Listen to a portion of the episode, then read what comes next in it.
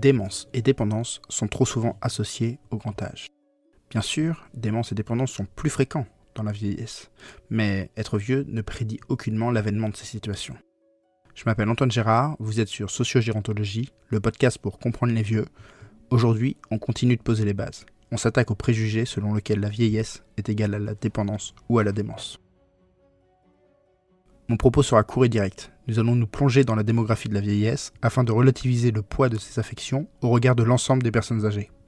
Il ne s'agira pas de nier l'importance et la gravité de ces situations que sont la dépendance et la démence, mais de montrer que la réduction de la vieillesse à ces éléments est erronée et qu'on ne peut pas comprendre les vieux si on ne prend en compte que ces éléments. Petit rappel, il y a 15 millions de personnes âgées en France de plus de 65 ans. Ces 15 millions de personnes représentent 20% de la population française. Quand on parle de vieillissement de la population, c'est parce que cette part augmente. Pour autant, il y a 1,2 million de personnes en situation de dépendance, c'est-à-dire qui bénéficient de l'aide personnalisée à l'autonomie. 1 200 000 personnes, ça paraît beaucoup, ça ne représente néanmoins que 8% des personnes de plus de 60 ans.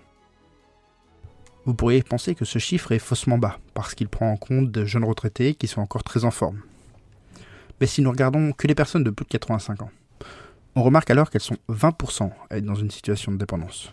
Une sur 5. Bien sûr, c'est beaucoup plus que 8%, 20%. Mais cela reste beaucoup moins que l'impression que l'on peut avoir quand il est question des personnes âgées. Le même phénomène entoure la question de la démence, et notamment de la maladie d'Alzheimer. La maladie d'Alzheimer cristallise la question de la démence puisqu'elle représente entre 60 et 70% de l'ensemble des démences. Cette maladie touche en France 900 000 personnes, encore une fois, 900 000 personnes, ça paraît énorme, et ça l'est, mais ça ne représente que 6% des personnes âgées. Encore une fois, il n'y a pas de quoi là réduire les vieux à cette démence. Et si on regarde les plus de 85 ans, ce taux monte à 15%. Une personne sur 6. Encore une fois, c'est beaucoup, mais cela reste encore trop peu pour dire qu'être vieux, c'est être dément.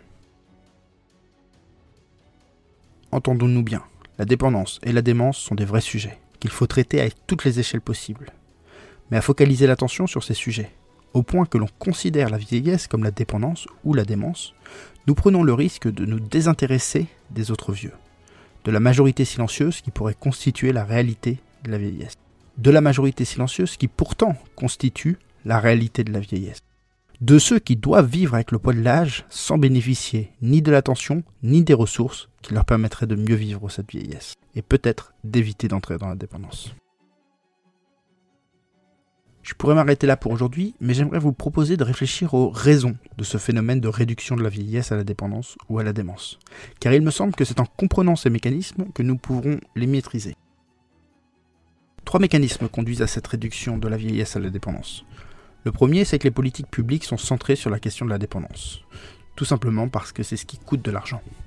Les soins, l'APA, les frais d'hébergement de l'établissement constituent une part très importante du budget vieillesse et sont directement liés à la dépendance. L'avènement de l'ère de la longévité entraîne un accroissement du nombre de personnes dans ces situations, là où les recettes sont limitées par le phénomène démographique de vieillissement de la population. Il faut choisir ses combats et l'État part au plus urgent, les personnes en situation de dépendance.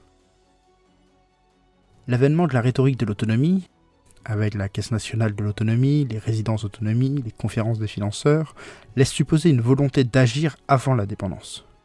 Mais les vieux concernés seront-ils réceptifs? Et c'est là le second mécanisme qui entraîne ce préjugé. La dépendance, comme la démence, fait peur. Et comme les politiques publiques ont fait des politiques vieillesse des politiques de gestion de la dépendance, ce préjugé vieillesse égale dépendance est bien ancré dans l'esprit de chacun. Et la réaction des premiers concernés, les vieux non dépendants, est de se défendre d'être vieux. Le vieux, c'est l'autre, ce n'est pas moi. Cette peur de la vieillesse entraîne un refus d'être vieux et rend ces personnes hermétiques à toute action labellisée vieillesse. D'ailleurs, notre secteur en est un bon exemple. On ne parle plus du secteur de la gérontologie ou de, celui de l'aide aux personnes âgées. On parle de silver economy. Que faire alors? La solution pour moi, bah, c'est ce que j'essaye de faire euh, ici maintenant. Redéfinir ce qu'est la vieillesse, loin des préjugés de la vieillesse dépendante ou celle d'une vieillesse idéalisée. Être dans le concret, dans le réel, dans le pragmatique.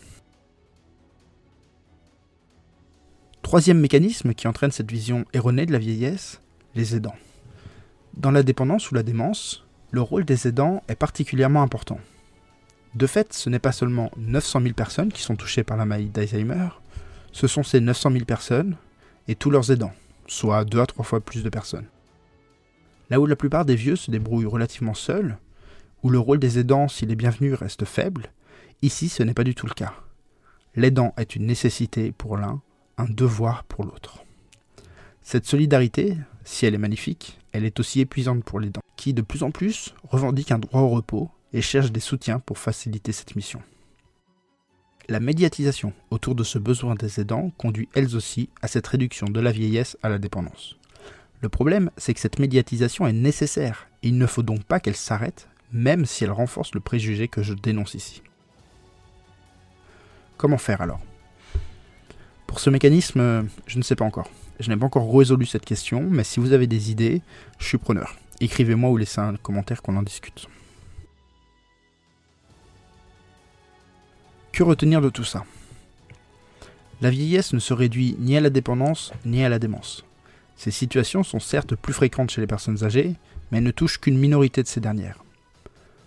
Ce préjugé nuit aux personnes âgées non dépendantes ou non démentes. Elles se retrouvent en dehors de toutes attentions, alors que les contraintes liées à l'âge auxquelles elles doivent faire face sont d'ores et déjà particulièrement impactantes. Je plaide pour un regard plus factuel sur la vieillesse, sans préjugés ni tabous. Et justement, dans le prochain épisode, nous nous attaquons à un tabou, le mot vieux. J'espère que cet épisode vous a plu. N'oubliez pas de le partager à quelqu'un qui pourra en avoir besoin. C'est comme ça que les choses évolueront.